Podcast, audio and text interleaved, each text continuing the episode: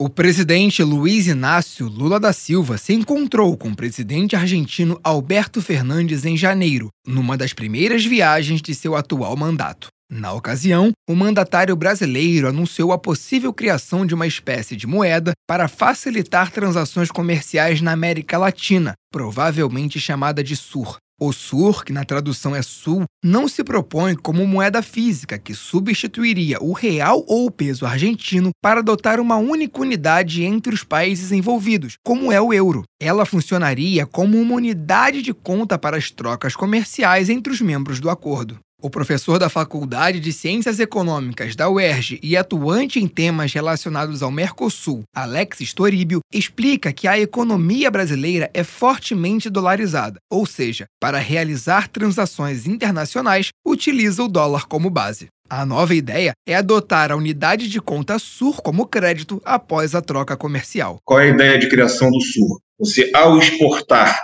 por exemplo, o Brasil exporta uma quantidade de soja para a Argentina só um exemplo, tá? Essa exportação vai gerar um crédito para o Brasil nessa unidade de conta chamada SUR, que vai ser comandada por um banco que vai ser é, o supra, supranacional. Tá bom? Então, essa, esse crédito de SUR devido, decorrente da exportação brasileira, fica lá registrado. Ele também ressalta que a soberania das moedas nacionais será mantida, porque o SUR basicamente se propõe a não ter necessidade de comprar dólar para comercializar com os países do bloco. A soberania monetária é mantida para esses países. Tá? O SUR vai ser fundamentalmente uma unidade de conta para dizer que eu não preciso trocar dólares para comprar produtos da Argentina, nem a Argentina precisa trocar dólares para comprar produtos do Brasil. Mesmo anunciada pelo presidente Lula, essa ideia não é nova. Em 2021, o então ministro da Economia, Paulo Guedes, defendeu uma moeda única para os países do Mercosul. Em Buenos Aires, o ministro da Fazenda, Fernando Haddad, afirmou que a atual proposta é diferente, porque prevê, ao invés disso, uma unidade de conta para comércio entre os países.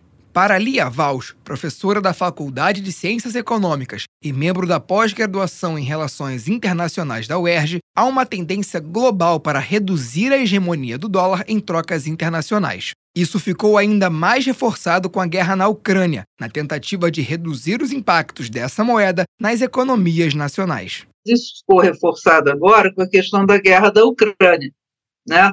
Que mais do que sanção comercial, a força dos Estados Unidos são as sanções financeiras mesmo, né? a questão do dólar. Né? Na hora que ele congela as reservas internacionais dos países que, em dólar, na hora que ele congela os títulos que os países têm em dólar, isso dá um baque muito grande.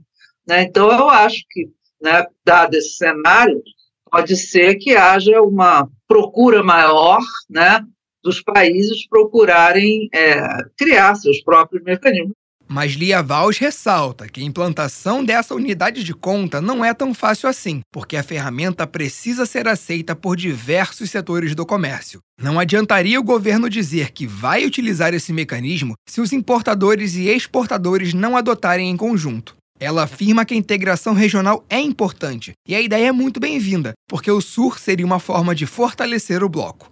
Do Rio de Janeiro para a Rádio Erge, Ian Ney.